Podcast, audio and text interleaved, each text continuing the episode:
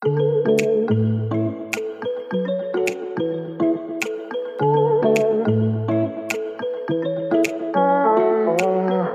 à tous, je m'appelle Anne-Laure et vous écoutez Salutations, le podcast pour enrichir votre pratique du yoga. Chaque semaine, je plonge avec mon invité dans la fascinante histoire du yoga. Nous explorons les textes fondateurs, nous disséquons les hashtags d'Instagram, mais surtout nous essayons de comprendre ce que c'est que d'être yogi aujourd'hui. Ici, pas de parti pris. L'idée, c'est de faire parler des passionnés pour s'inspirer de leur lecture, de leur parcours et de leurs projets. Dans les épisodes qui vont suivre, vous entendrez parler des yogis, des enseignants, des chercheurs et des entrepreneurs, de ce qui les fait vibrer. Toutes ces personnes sont mises à l'honneur sur le compte Instagram de Salutations. Salutations avec un S, underscore podcast. N'hésitez pas à venir me suivre là-bas. J'y partage également des interrogations sur le yoga, la raison d'être de ce podcast. Bien sûr, si vous aimez le podcast, dites-le moi en me laissant des commentaires sur iTunes ou sur Instagram. C'est la meilleure façon de le faire connaître et de m'encourager à poursuivre ce travail. Allez, place aux épisodes. Bonne écoute Aujourd'hui, je reçois Claire Saintard.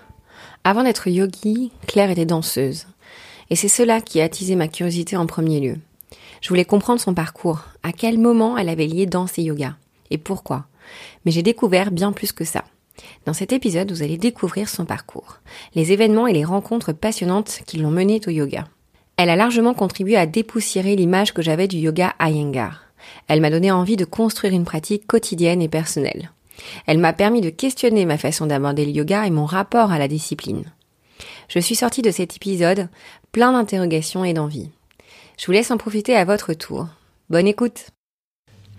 Bonjour Claire. Bonjour à toi. Bienvenue, je suis ravie de t'accueillir sur Salutations. Merci. Alors depuis que j'ai commencé le podcast, de multiples petits signaux m'ont fait comprendre qu'il fallait que je te rencontre. D'abord, tu donnes des cours dans un studio qui appartient à une de mes connaissances. C'est Chaps Studio, c'est ça? Ah oui, ok. c'est la première fois que j'ai euh, com compris et entendu parler de toi. Et puis ensuite, euh, tu es là où une des professeurs de yoga de Marie Robert, qui est une autrice euh, que je suis beaucoup, qui est une autrice de philosophie, qui a un compte Instagram que j'adore. Donc petit à petit, en fait, il y a plein de signaux qui m'ont dit qu'il fallait qu'on se rencontre pour parler yoga. Donc te voilà.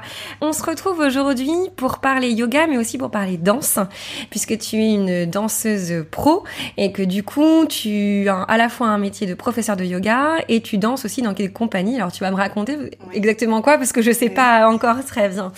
Donc l'objectif avec toi, c'est euh, dans ce premier épisode, c'est d'apprendre à te connaître.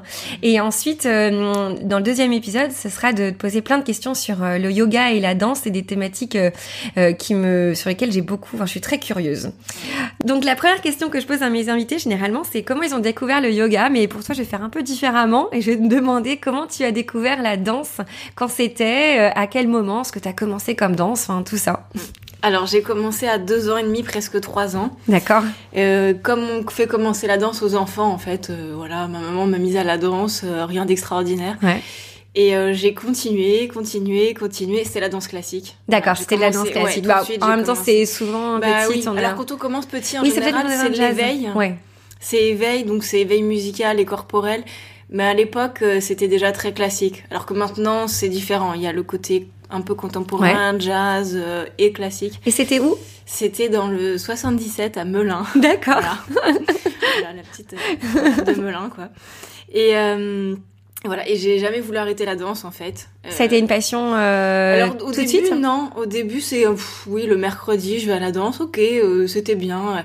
Et un jour, je me suis fait priver de danse par mes parents parce que j'ai fait une bêtise, Voilà. hein, rien d'extraordinaire jusque-là.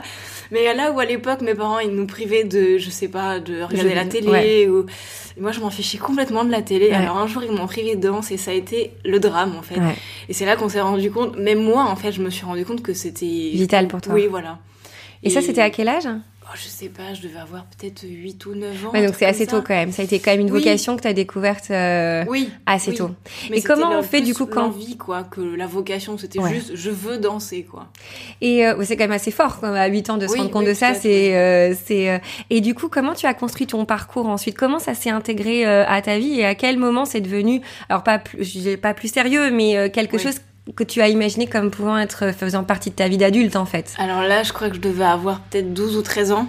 D'accord. Je me suis dit, c'est maintenant ou jamais, parce qu'en danse, il faut y aller très jeune ou sinon après c'est fini. Mm, mm. Et je voulais faire danse-études au lycée.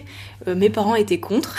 Évidemment, voilà, la Ouais. danse, ça fait toujours peur. Ça le fait rêver, mais c'est. ouais, ouais. Mais le milieu artistique, on sait que c'est dur, donc Mm. euh, voilà, je leur jette pas la pierre, je peux les comprendre. Hein. mais euh, voilà, je me suis quand même accrochée. J'ai quand même fait de plus en plus d'heures de danse. Ouais. Et j'étais dans un conservatoire qui me permettait d'avoir un bon niveau aussi. Ouais, Donc ouais. J'ai vraiment eu de la chance par rapport à ça. Toujours, toujours euh, dans le 77 hein? Ouais, D'accord, ok. Et après, je suis partie à 17 ans, euh, bac en poche, je suis partie. J'ai dit à mes parents, maintenant c'est fini, je fais ma vie. et voilà, et je suis rentrée dans une école de classique. euh, à- du coup, j'étais à 17 ans. Voilà. Et c'est qu'est-ce que c'était comme école? Jennifer Goubet. D'accord. C'est une école connue euh, dans le milieu de la danse? C'était Oui, du Dans le classique. milieu de la danse classique, oui. D'accord. Parce que c'était vraiment classique pur. D'accord. Et c'est à Paris? Oui. D'accord. Et ton objectif euh, dans ces cas-là, quand on est danseuse et qu'on entre dans une école qui est privée, du coup, euh, qu'est-ce qu'est-ce qu'est l'objectif euh, en premier? Qu'est-ce qu'on se dit à ce moment-là quand on rentre dans cette école? On veut danser bah, En compagnie, en fait. en Tout de compagnie suite, c'est compagnie. voilà. D'accord. C'est le premier but, quoi. Et pas forcément en classique, on aurait, enfin moi qui je m'y connais pas beaucoup, on aurait tendance à vouloir faire euh, conservatoire et puis euh, l'école de l'opéra de Paris, etc. Ah, mais moi, c'était trop tard. Ah oui, Ah ouais, d'accord, ok. C'est quelque chose Ah qu'on décide. oui. euh, L'opéra, euh, faudrait commencer, enfin, maximum à 10-12 ans. Déjà, presque, c'est trop tard, on va dire. D'accord, Enfin, faut ok. commencer très très jeune, en fait. D'accord, Voilà. ok. 4, 14 ans, c'est fini, par exemple. Voilà. Et c'est combien d'années d'études? Pff, ça se compte pas vraiment en année. En fait, Ah. c'est tout le temps. D'accord. C'est tant qu'on danse, on est encore en études entre guillemets. D'accord. Après, euh, c'est quand on se sent prêt, on part, on va, on part faire les auditions. D'accord, Voilà. ok. Et ça, pour toi, c'est arrivé à quel moment?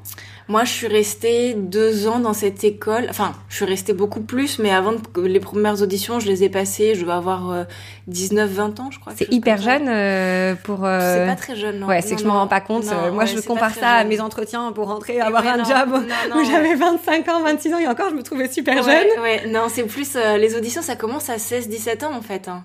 Ah ouais, donc c'est. Ouais, c'est très très jeune en fait. Et à l'époque, tes auditions, c'était pour euh, du classique? Aussi Alors j'ai commencé oui par plus du néoclassique parce que j'ai pas un physique Quand qui on- me permet de faire des. Alors ça, ça m'intéresse aussi, mais Ouais. néoclassique, qu'est-ce Ouais. que qu'est-ce que ça alors veut dire ça va être plus. Alors comme je, comme je dis tout le temps, c'est les collants noirs mais les pointes. D'accord. Là, c'est pas le collant rose, le tutu. euh, D'accord. Voilà pour imager, hein, c'est vraiment. euh, Oui, oui, oui, C'est des amateurs d'art qui écoutent, euh, vont s'arracher les oreilles, mais, euh, pour quelqu'un qui n'y connaît rien comme mais moi. voilà, c'est un peu ça, on va dire. D'accord. Voilà. Le classique un peu qui a été euh, revisité, Ouais. un peu plus modernisé, voilà. D'accord. Et euh, du coup, euh, tu disais que t'avais pas le corps pour. Et alors là, on s'est arrêté, je t'ai coupé. Mm. Mais pour faire quoi Du coup? Euh, pour rentrer dans les compagnies classiques, classiques. D'accord. Parce qu'il faut, c'est les standards esthétiques. Après, voilà, il faut avoir euh, des jambes, j'allais rigoler, hein, mais des jambes de 4 km. Enfin, c'est une forme de jambe. Mais Pour Ouais. moi, c'était les jambes, par exemple. Ouais, ouais. Comme il y en a, ça va être, euh, je sais pas, trop de poitrine. Voilà. C'est, euh, Tu en as fait donc ton métier à partir de cette euh, de ces auditions. J'imagine que du Ouais. coup tu commences à gagner de l'argent euh, euh, un peu. voilà. Et à partir de quand en fait ça devient tu tu quittes les bancs de l'école entre guillemets pour pour vraiment en faire quelque chose à temps plein? Ah, mais tout de suite. En D'accord. fait, euh, quand, déjà, quand je suis partie de chez mes parents, je me suis dit, c'est ça ou rien. D'accord. C'est ça ou ça, en fait. Et donc du coup tu as commencé à faire des spectacles à- Voilà. et une compagnie on tu t'as intégré une compagnie au bout de combien de temps? Euh, pff, alors j'ai passé beaucoup, beaucoup, beaucoup d'auditions euh, et j'ai intégré des, plutôt des petites compagnies. J'ai jamais été dans les grandes compagnies qui tournent euh, Mm, un mm. peu partout, en, en- j'allais dire à l'étranger, mais de manière très générale. Mm. J'ai pas eu cette occasion-là, pas encore. Ouais. Je touche le bois. Voilà. Après, je me suis pas achetée non plus dans des auditions qui me correspondaient. Euh, je suis restée beaucoup bloquée dans le classique avant de me blesser. Ah. Euh, et c'était la meilleure chose qui pouvait m'arriver en fait. hein. Voilà. Cette Donc, blessure elle a eu lieu quand? Oh, pff, bah, ça, s'est fait sur du long terme parce qu'à Ah, force de faire les pointes, on bon, on s'abîme ou pas. Moi, ça m'a abîmé euh, au niveau du tendon d'Achille Ouais. et je pouvais pas faire plus de 3-4 heures de pointe par jour, donc j'ai dû bah, Ouais, passer vers autre chose. Et euh, je sais pas, je crois que j'ai commencé à me tourner vers le contemporain à 23 ans, peut-être à peu près, Ouais, grosso modo. Voilà. Et là, j'ai découvert quelque chose qui m'allait mais beaucoup mieux. Même si j'ai, enfin voilà, le classique, c'est, j'allais dire, c'est mon premier amour entre guillemets, Ouais. mais euh, mais ouais, Et pourquoi? Enfin, c'est. c'est plus libre. Alors, c'est logique, c'est plus libre, donc c'est plus facile aussi. Mais ça m'allait plus dans le corps, en fait. Ouais. Et euh, le problème esthétique, là, il était plus si grave que ça, quoi. Ouais. De, de pas avoir une forme de jambe parfaite ou ceci ou cela. euh, C'était moins dérangeant, en fait. Comment on fait quand on est danseuse? On a plusieurs compagnies, une compagnie, trois compagnies, je sais pas. Alors non, bah, pff, ça dépend en fait. Ça dépend, mais en général, tu navigues entre les compagnies et les petits contrats. Voilà, D'accord. et t'essaies ok. de choper Et les petits droite, contrats, ça correspond à quoi? Pff, Ça va être, on va t'appeler pour faire, euh, je sais pas, une reprise de rôle pour D'accord. euh, le temps du un mois peut-être, ou juste d'une soirée, ou euh, voilà. Alors, je commence à mieux cerner ton quotidien euh, de danseuse, voir à quoi ça pourrait ressembler. Ça m'a l'air bien rempli. Euh, à quel moment t'as fait entrer le yoga dans tout ça? Grâce à une blessure encore. Grâce à une. Alors, Encore, alors il y a une, c'est une autre blessure Une qui t'a fait. D'accord, ouais, ok. Parce que donc ça, il y a cette première blessure qui t'a fait passer du classique, néoclassique Ouais. au contemporain, Exact. qui t'a révélé d'une certaine Voilà. manière. Et du coup, j'ai envie de dire à quel moment le yoga est intervenu. Bah pareil, c'est encore grâce à une blessure et je dis vraiment grâce hein, parce que pour le coup, euh, j'étais souvent blessée parce que je suis très laxe en fait. Ouais. Euh, voilà, c'est un problème. C'est plus, c'est pour le coup plus un problème qu'une qualité. Ouais, ouais. Ça, Et, on le euh, dit souvent. Alors, ouais. dans mon teacher training de yoga, je me, j'étais assez surprise, mais la- le premier week-end qu'on a fait, c'était avec un médecin Ouais. qui nous expliquait euh, ce que le yoga faisait sur le corps. Et contrairement à ce qu'on pouvait penser, nous, en tant que jeunes yogis, Mm. le fait d'être trop laxe était souvent, euh, fallait Ouais. le contrebalancer avec de la force, en fait. Et donc, c'est très intéressant, du coup, ce que tu dis. Ouais, Mm, mm. bah dans, enfin moi je sais que quand il y a quelqu'un dans mon cours qui vient, s'il est laxe, je vais beaucoup plus le regarder Ouais. qu'une personne raide. C'est Je vais marrant. pas dire que le raide euh, c'est bon, hein, c'est Oui. ok, mais euh, je vais l'aider différemment en fait. Ouais, Mais je vais pas me dire mince, il faut que je sois hyper attentif parce que si la personne elle connaît pas son corps, elle va trop loin et elle peut se blesser. Et moi c'est ce qui se passait en danse. D'accord. Parce qu'en danse, je dis pas qu'on réfléchit pas et qu'on jette les jambes, on, on- réfléchit le corps, mais on réfléchit pas forcément les muscles par exemple, Mm, la mm, manière mm. dont on les active ou pas, enfin C'est quelque chose, c'est dans votre formation, c'est pas quelque chose qu'on vous apprend? Mm, non. Non. sans dénigrer et dire qu'à la Ouais. danse on y va de manière sauvage parce que c'est Ouais. pas vrai, Ouais. mais euh, par exemple le pied dans la main, Mm. voilà, euh, bah ça on m'a jamais dit bah pense à ci, pense à ça, fais gaffe à ce genou, fais gaffe à ça.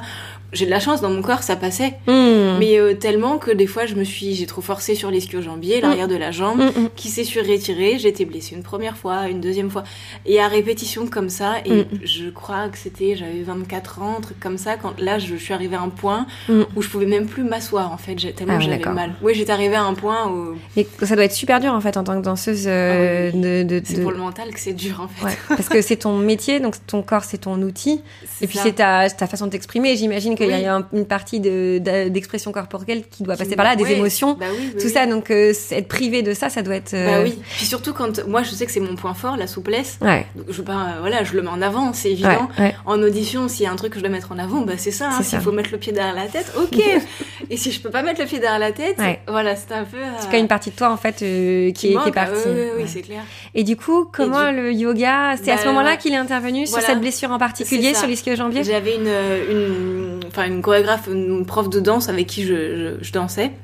Et elle m'a dit, mais depuis que je tente que je te le dis, viens prendre mon cours de yoga. Ah, elle était oui, prof. Oui, oui, oui, oui, bien sûr. Un jour, je vais venir. J'y allais pas. Ouais. Et euh, je me suis retrouvée dans son cours. C'était un cours d'Ayangar. D'accord. en fait. Voilà. Bon. À l'époque, elle n'était pas encore diplômée, diplômée. Euh, Mm, Il mm. lui manquait, je crois, quelques... un an peut-être. C'est une longue formation hein, à Oui, c'est Yangar, trois hein, ans. c'est trois ans. C'est ouais. trois ans. Elle était à la toute fin, D'accord. on la connaissait bien. Et euh, adoré. C'est vrai. J'adorais. C'est marrant parce que début, hein. oui oui c'est ça tu te Le retrouves dans home, je me suis demandé en statique avec en tenant des positions très longues sans quasi sans fluidité en fait donc c'est quand même pour ton corps tu Ah l'as ouais, quand moi, même c'est- euh, C'est pas ça qui m'a. ah oui c'est quoi? C'est qu'il y avait des trucs que je pouvais pas faire. c'est pas vrai? Oui, voilà, alors que, enfin, en danse, je dis pas que je sais tout faire. ouais euh, ouais Pas forcément dans la force, par exemple, en danse, mais tout ce qui est souplesse en général. Oui. De manière générale, ça va, c'est pas moi qui avais le problème euh, dans la classe, euh, Oui. voilà. Et là, il y avait des trucs, euh, j'arrivais pas, quoi. Comme- tu te rappelles de quoi il Oui, s'agissait bah, par exemple, le Parivrita Trikonasana. alors attends vas-y dis euh, redis. c'est le, euh, c'est le, comment on appelle ça en français, le triangle inversé. d'accord voilà. oui oui oui oui Euh, alors, je pouvais mettre la main au sol, mais j'avais mal à l'esquio-jambier. Ouais, et ouais. alors, surtout, d'avoir le bassin placé ouais et de twister, c'était impossible. c'est marrant Parce hein. que j'ai un twist, je me suis rendu compte que j'avais un twist pourri. Et j'ai découvert en fait plein de trucs que je, même des gros défauts de mon corps que je soupçonnais pas. C'est des trucs que tu travaillais pas du tout en danse et qu'on Voilà. travaille de manière générale pas du tout et c'est là Voilà. c'est là où le yoga est hyper intéressant Bah c'est voilà, que du coup c'est très complet et ça choses, quoi. Et donc du coup, ça t'a intrigué. Ça, qu'est-ce que ça a généré comme émotion en toi, en toi, de voir que tu pouvais aller explorer des choses que jusqu'à maintenant t'avais pas explorées? Eh Ben, en fait, je me suis dit, je connais pas mon corps. Ouais. J'ai passé euh, plus de 20 ans à l'utiliser, je connais pas mon corps. C'est fou. Enfin, c'est stupide, mais par exemple, dans Dandasana, quand t'es assis par terre, ouais. euh, les bras au sol, Ouais. là, je me suis rendu compte que j'avais les bras, mais minuscules. Mes bras ne touchent pas par terre. Et j'avais jamais pris conscience de ça. Alors que maintenant que je me rappelle, on m'a souvent dit Claire, allonge tes bras, tes bras ils sont pas assez grands et donne de l'espace. Et bah en fait, ça fait sens, évidemment. Voilà. Mais il fallait que tu vois ça en yoga pour te Voilà, rendre compte. En fait, c'est marrant parce que hum, j'ai fait un, épisode euh, sur euh, l'humilité, qui est un mot euh, moderne, mais qui dans euh, dans les textes du yoga, en fait, c'est plutôt se rapporte à l'ego, qui est qu'en fait la conscience de soi.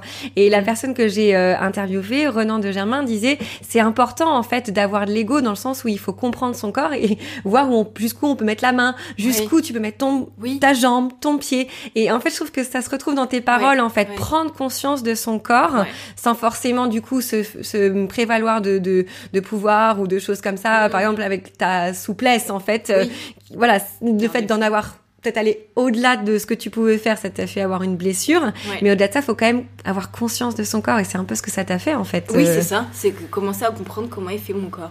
C'est fou. J'avais, j'avais aussi mal dans la hanche. Ouais. Parce qu'en danse classique, on travaille beaucoup sur l'endor, tu sais, Ouais, les hanches ouais, ouvertes ouais, tout le temps. Et euh, je me rappelle une fois, je, crois que je devais avoir 23 ans, c'était un peu tout est arrivé en même temps. J'étais chez le kiné pour les ischio-jambiers et je lui fais écouter un bruit bizarre dans la hanche. Euh, je dis, bah, écoute, juste pour savoir ce que c'est, enfin. Et il écoute et puis il me dit non mais c'est rien, c'est un début d'arthrose. Je me rappelle, il m'a dit mais mon dieu, je suis jeune.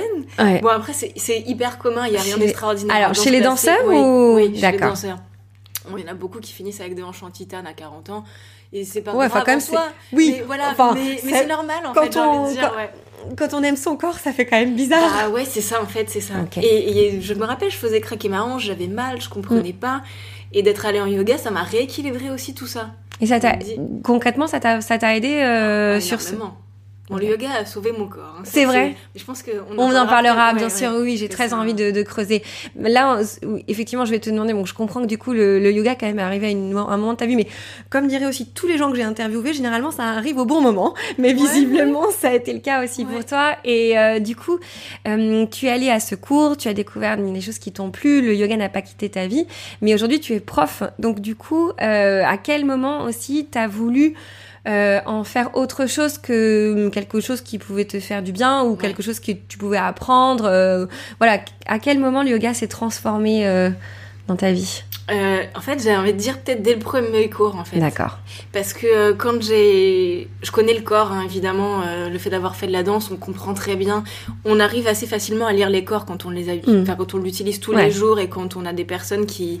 Pas, d'autres danseurs, on Ouais. voit pourquoi ce danseur-là, il arrive pas à faire ça, celui-ci, il arrive à faire ça. Et tu lis la forme des jambes, tu lis... euh, Enfin voilà, tu lis, un- t'arrives à comprendre le corps. Et hum, ma prof se servait de moi pour euh, aider à ajuster quelquefois. Dans des postures simples, mais Ouais. voilà. Euh, parce qu'en Ayangar, on fait beaucoup de travail deux par deux, des petits exercices deux par deux, trucs comme ça. Et c'est ce que je fais maintenant dans mes cours, en fait. Ouais. Et euh, je me rappelle regarder des élèves et me dire non mon dieu toi il faut pas que tu fasses ça il faut Ouais. que tu fasses comme ah ci comme oui, ça d'accord. parce que bon en Ayanga bon je l'ai pas forcément vu de suite hein, évidemment je suis Mm. pas je suis pas née yogi hein, mais tu fais quand tu fais les cours d'Ayangar tu fais toujours les mêmes choses Mm, mm, en tout mm. cas dans les petits niveaux Ouais.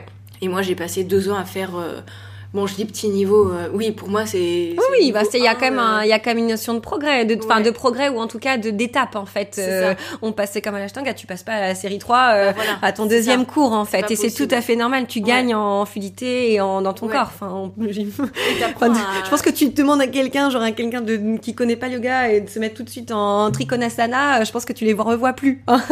Cette, euh, ouais et en même temps en Ayangar on y va un peu comme ça c'est vrai? Ouais alors on va pas te demander Ah, tu vas me raconter parce que moi je- j'en ai jamais mais- fait des cours. euh, Ah, il faut. il faut. Mais bon, du coup, voilà, tu fais un peu toujours les mêmes postures, Mm. donc tu, tu les comprends, tu les assimiles, et petit à petit, euh, voilà, c'est là que m'est venue euh, ouais, enfin, l'envie. Tu sais, quand t'as envie Ouais. d'aller aider quelqu'un sur son tapis, Ouais. dire oh. Mon Dieu, tu vas te faire mal, il faut que je vienne t'aider. Ouais, ouais, ouais. Voilà. Tu sais que t'es dans ta posture, mais tu vois quand même la personne en face, et euh, voilà. Et t'as envie de faire quelque chose. Ouais, voilà, c'est ça. Est-ce que par ailleurs tu enseignes la danse? Non, j'ai jamais voulu enseigner la danse. C'est intéressant, ouais. non, du coup, c'est hyper intéressant parce qu'il y a quelque chose qui s'est formé en toi sur euh, sur euh, l'envie de, de transmettre euh, Ouais. uniquement dans le yoga. Ah oui, oui. Et ça, du coup, si ça t'est arrivé très vite, à quel moment t'as décidé de faire un teacher training pour pouvoir enseigner? Alors j'ai fait, alors peut-être trois ans d'Ayangar. D'accord. Et j'ai commencé à aller chez, Gérard- chez Gérard Arnaud. Oui. Euh, En pour le vinyasa. vinyasa. Oui, Mm. je me suis dit, si je veux faire du vinyasa, Ouais. moi, j'ai pas envie de trucs qui vont dans tous les sens. Ouais. Je voulais quelque chose de très cadré. euh, et j'avais pas encore connaissance de l'ashtanga. Ouais. C'est vrai que les ayangi et l'ashtanga, c'est pas, c'est pas le grand amour. Donc, je pense que j'avais peut-être, entendu des, voilà, des, des critiques, on va dire, euh, fondées ou pas. Moi, je suis pas, voilà. Ouais, il y a, dans le milieu du yoga, c'est comme dans tout milieu, surtout dans, à notre époque, hein, il y a des ça, pour, des contre, des Voilà, conflits, des, enfin, faut Les savoir sans, ci, voilà, faut ça. savoir sans, mais c'est bien avec ce podcast Sans aussi, je peux poser plein de questions. Ouais, Ouais, faut savoir ouais. s'en défaire. Ouais. Faut savoir s'en défaire. Et du coup, je suis allée chez Gérard Arnaud. Alors, pff, je me suis dit, mon Dieu, qu'est-ce que, qu'est-ce que je fous là? Qu'est-ce que je vois des gens qui montent sur les mains, qui font des trucs de dingue. Moi, je, je connaissais juste Shirshasana, l'équilibre sur la tête, et déjà, c'était bien. J'étais contente, je le maîtrisais, je respirais, je souriais dans la posture. Et, euh, et là, je suis passée à un... Et pourtant, j'ai commencé par le niveau 2, je crois, peut-être. Ouais, voilà, ouais, il y, a- y trois niveaux euh, chez. Gérard. J'ai commencé par le niveau 2. Doucement, doucement, en fait. euh, et euh, oui, en faisant du, du coup de, du vinyasa, je me suis dit, ouais, c'est quelque chose qui me, qui vraiment me botte. Ouais. La yangar, je me sentais pas prête pour direct faire une formation et pour le coup, la yangar, je pense qu'il faut le pratiquer, mais enfin, Ouais. je sais pas, mais j'ai envie de dire 10 ans, C'est très pas, très euh, détaillé en fait. c'est ça, faut, faut, vraiment soi-même comprendre euh, de manière euh, Ouais. très Et très. encore, t'as fait qu'une toute petite partie. Quand t'as Ouais. compris sur toi, t'as pas compris sur la personne Ouais, en face. D'où Aussi, aussi, si les je parle trois de ans. mes épaules et je parle des épaules d'un garçon qui a les épaules toutes fermées, Mm. je pourrais jamais comprendre ce qu'il est en train d'endurer. Mm.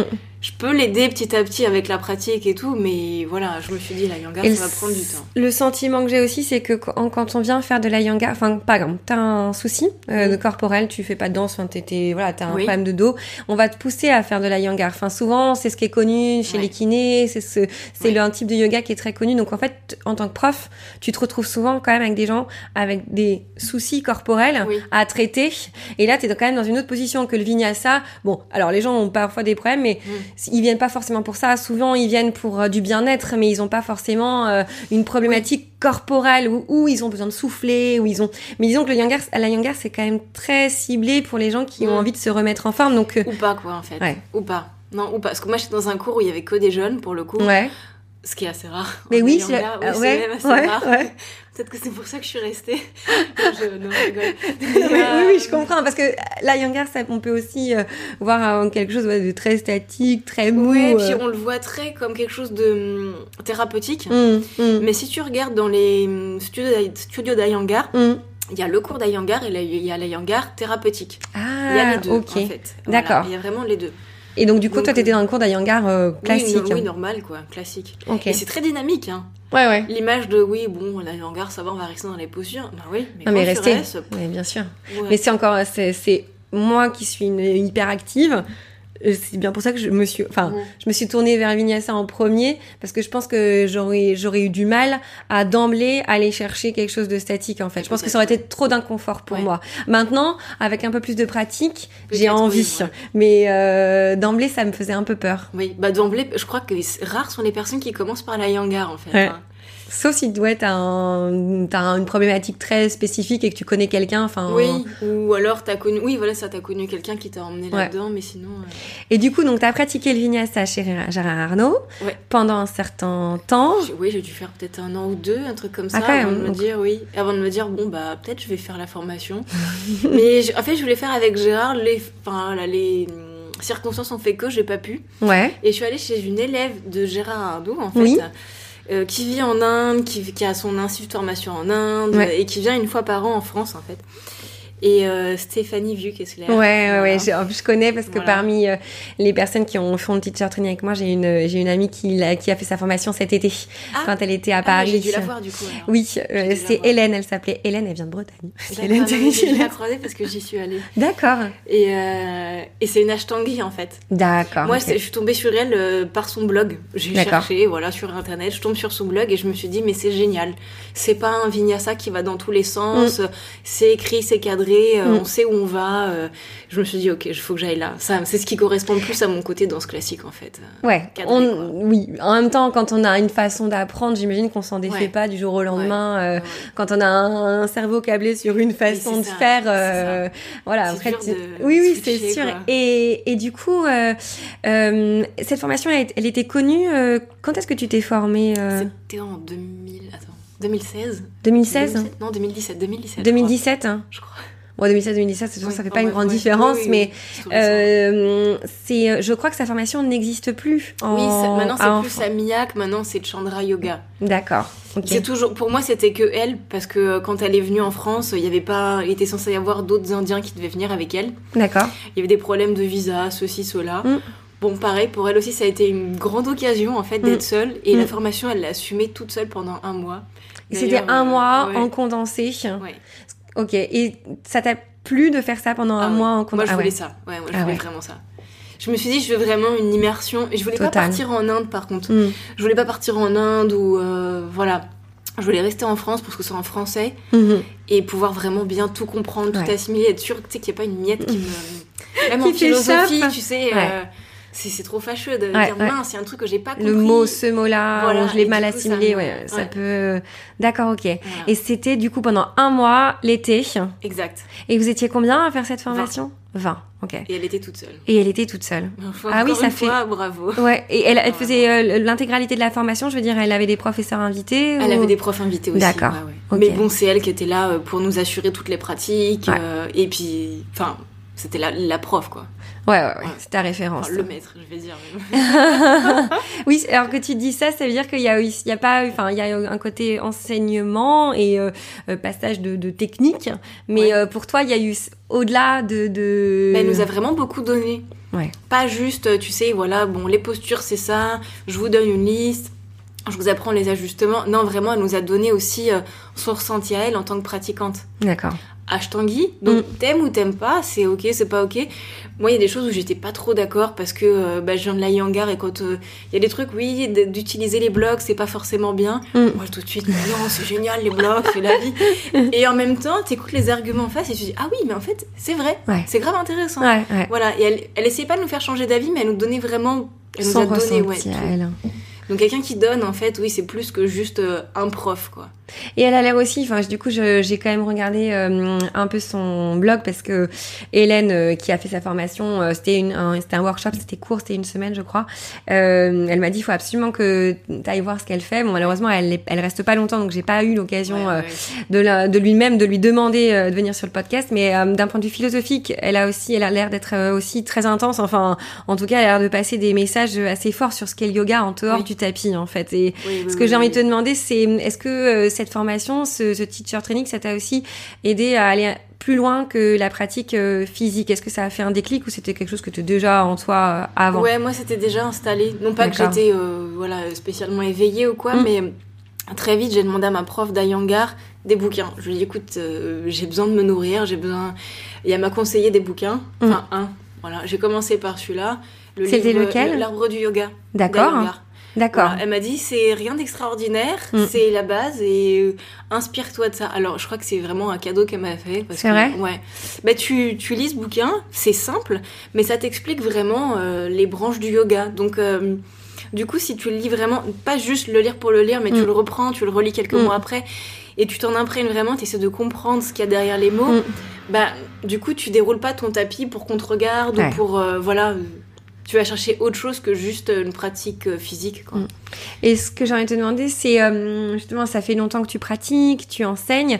Euh, le yoga, il a quelle place dans ta vie, euh, hormis le fait que ce soit un métier, Ouais. en fait? Euh, Qu'est-ce que, comment tu le, comment tu le vis, euh, toi, le yoga? Bah, je vais lier avec la question d'avant, Ouais, parce qu'au final, euh, ce que m'a apporté euh, Stéphanie, c'est euh, la. hum, C'est pas genre la discipline dans le sens il faut faire sa pratique de yoga tous les jours, même si je me rappelle quand j'avais regardé son blog, Mm.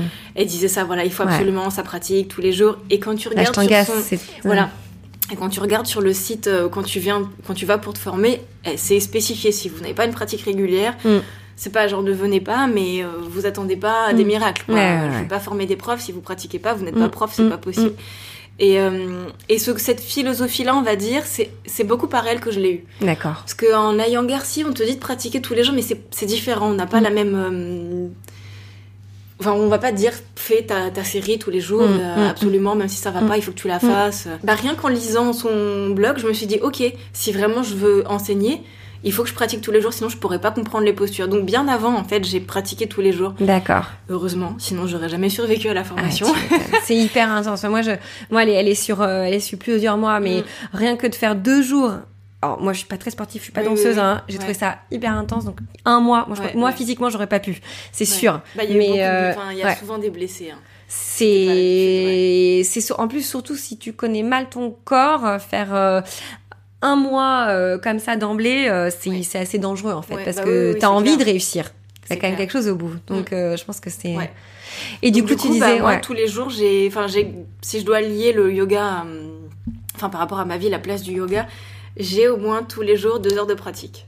deux heures de pratique. hein. Non négociable, en fait. Ça, Toute le seule coup- Oui, oui. Alors après, Perso. si, si je peux avoir un, s'il y a des profs que j'ai envie de suivre, je vais y aller, mais souvent les cours c'est une heure et demie. Deux heures par jour. Ouais. Ah, Je suis hyper admirative. Oui, bah je sais pas parce qu'en fait au final je me jette pas sur le tapis et je commence Ouais. à faire des salutations au soleil comme Ouais. une malade et à y aller à faire. Qu'est-ce que ça, à quoi ça ressemble? Bah je vais commencer par un petit échauffement forcément. Mhm. Alors je fais un peu de respiration, Mhm. même si je peux pas prétendre faire des Mhm. pranayamas de folie, je fais un peu de respiration.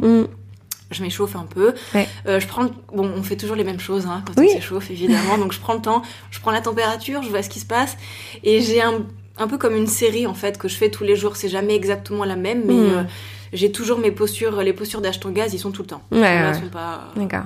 je peux pas passer outre. bon, là, c'est la faute de Steph, hein, on va dire, mais, mais- mais merci en tout cas, parce que ça m'a formée. Ouais. Donc, euh, j'ai ça tous les jours. euh, donc, je fais les postures debout, postures assises, les Ouais. inversions, et puis je finis tranquillement, quoi. Ouais, Voilà. ouais, ouais. Au final, deux heures, c'est rien de trop. Non, c'est non mais je en fait quand on franchement je, en fait je suis admirative mais c'est c'est euh, c'est ce que je me souhaite un jour mais euh, là actuellement je je alors si Patrick Frappo il me dirait il- Ouais. il était là il me, dirait- il me dirait mais non mais alors tu as le temps si tu veux le ça, prendre. Bien sûr mais je- en plus je suis complètement d'accord. Mais il y a des moments où voilà tu veux Oui, laisser la place dans ta que, vie oui, où tu où tu Mais ça va venir voilà. petit à petit, ça en viendra. fait, ça. ouais, exactement. je pense en qu'il faut euh, il faut que ce soit euh, quelque chose qu'on qu'on sent. Et ce que j'ai envie de te demander du coup Stéphanie disait oui bah euh, si on si on pratique pas régulièrement faut pas s'attendre à ce que ça ce que sa vie change. À l'inverse toi qui pratiques maintenant régulièrement et autant parce que c'est quand même beaucoup euh, qu'est-ce que ça a changé dans ta vie? Est-ce que ça a changé quelque chose? Oui, bah oui. Bah, des choses stupides comme par exemple euh, sortir le soir, aller euh, sans forcément faire la fête, mais même voir des, des potes, Ouais. tout ça, c'est bien. Ouais. Mais euh, tu te rends compte que le lendemain, quand t'es sur le tapis, si t'as pas dormi assez, ou Ouais. par exemple si t'as bu, Ouais. tu bois un verre de vin, le lendemain tu viens sur ton tapis, tu te demandes mais pourquoi j'ai fait ça? Pourquoi? Mais quelle idée en fait Bah voilà. Donc ça, c'est des petits trucs comme ça qui, Ouais. qui échangent. Après, euh, je veux pas dire que je suis beaucoup plus euh, zen ou ceci, cela. En revanche, si je pratique pas, je m'en rends compte. d'accord Je pratique pas ça. et là, je vais me dire, ah mince, je, je suis pas bien, quoi. Je... mentalement c'est bien un- mentalement Oui. que t'as comme un brouillard ou ça je te vois me montrer ta tête Oui, c'est mais- ça, un peu comme si, tu vois, il y avait des, se passait des trucs, t'as pas le temps de faire le ménage là-haut. Enfin, c'est un peu... Ouais, enfin, ouais. faire le ménage, c'est oui un peu oui stupide, mais non c'est non ça je vois aussi, très bien ce que tu veux dire Parce que ce moment que tu prends pour toi, il se passe rien là-haut. Ouais. T'es sur ton tapis, tu penses à ton ischio-jambier, ta main, ceci, cela. Mm. T'es pas en train de penser à tous les problèmes. T'es dans ton truc et en fait, ce moment pour toi, c'est. Et cet effet de faire le ménage, entre guillemets, c'est quelque chose qui reste tout au long de la journée pour toi. Enfin, je veux Oui. dire, ouais. Enfin, oui, oui, oui, oui. Ouais, ouais. Et, euh, mais moi, ce qui me. Alors.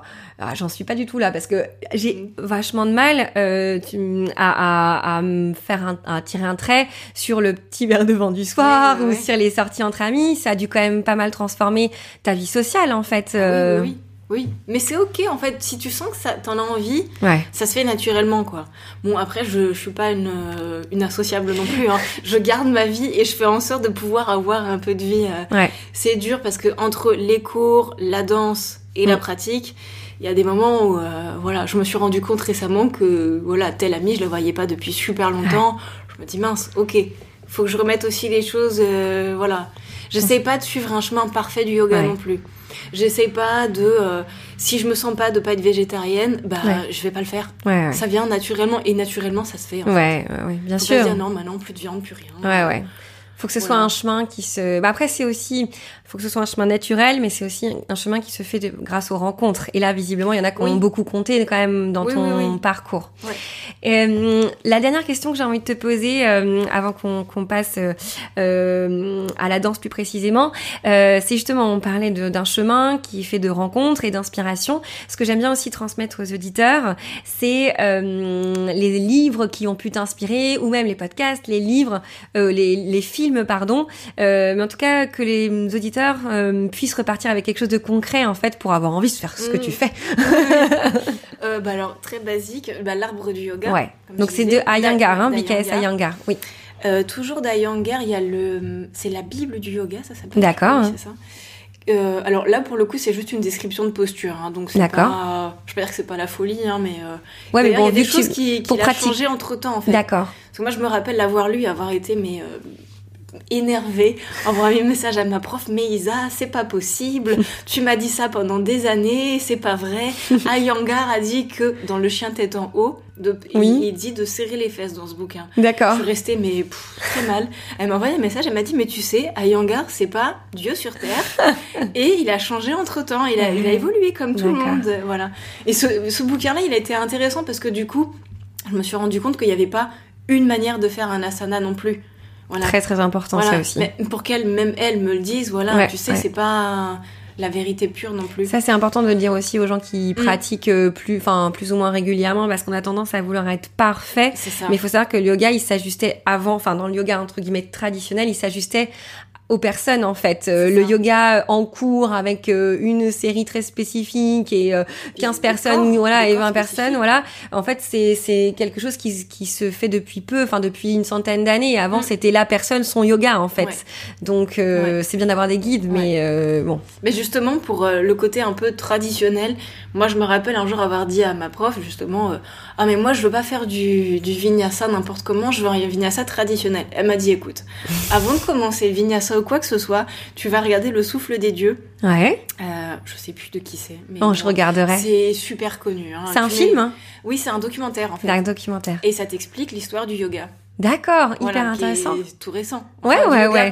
Moderne, bien sûr, bien sûr. Et là, je me suis dit, ok, donc en fait, quand je pensais tradition, je pensais euh, enfin des, siècles et des siècles, et en fait, au final, le yoga tel qu'on pratique aujourd'hui, c'est méga hyper récent. Donc il n'y a pas de vinyasa traditionnel entre guillemets, c'est une évolution. Ça, euh, génial, quoi. Ça fait du bien. Après, c'est pas pour ça qu'il faut faire n'importe quoi, mais ça permet aussi de se libérer un petit peu des dictates ou euh, de faire attention aux, dogmes qu'on peut te t'asséner en fait lorsque tu as envie de pratiquer, quoi. Moi, je pensais que la série d'Ashtanga, elle existait depuis des milliers, des, ouais, plusieurs centaines d'années. Ouais, en fait, je me suis dit, en fait, mais non, pas du tout. voilà. Ça fait du bien de le savoir, c'est sûr. Et il y a un autre bouquin aussi que j'ai beaucoup aimé, et je me rappelle pas du titre, c'est de Marie Coq. Ah, bien sûr, c'est Marie Coq, c'est euh, la première que j'ai. Euh, non, c'est euh, le yoga une histoire monde. Ah, et elle raconte exactement ça, et c'était ma première invitée sur le podcast. C'était un petit peu en lisant son livre que je me j'ai eu envie de créer le podcast, donc c'est un super livre. Bah, c'est un livre génial. Lu un peu, je suis toujours très sceptique, mais bon, c'est mon côté. Si c'est pas un grand et j'ai lu en me disant, bah ok, on a dit du bien, et j'ai trouvé ça génial. Ah c'est très fouillé. Là, je l'ai recommandé. Voilà, et puis c'est méga accessible, et c'est très précis. En même temps, ça part pas dans tous les sens. on a pu, quand je l'ai interviewé, on a pu aborder quoi, un dixième de son livre. Ah elle, a, elle, a, elle dit tellement de choses, et en plus, elle, elle, elle cite énormément de sources, et c'est vrai que, alors je crois ah qu'il n'y avait pas le souffle des dieux, tu vois, dans les films que j'avais euh, en tête, euh, peut-être. mais euh, c'est vrai. Enfin, moi, j'ai vraiment trouvé complet son, son bouquin. Et ben, peut-être qu'elle en parle. Alors, en tout cas, c'est bien, ça me fait une petite piqûre de rappel. bon, je te remercie. on va, on va s'arrêter là, mais euh, je pense que c'était, en tout cas, moi, j'ai trouvé ça super intéressant. Bah, merci et euh, j'ai hâte du deuxième. merci. Merci à toi. Merci d'avoir écouté cet épisode. Retrouvez toutes les notes du podcast dans la description et sur Instagram à salutation avec un S underscore podcast. N'hésitez pas à m'envoyer des feedbacks, cela m'aide à améliorer le contenu. Et surtout, j'adore lire vos petits mots. À très vite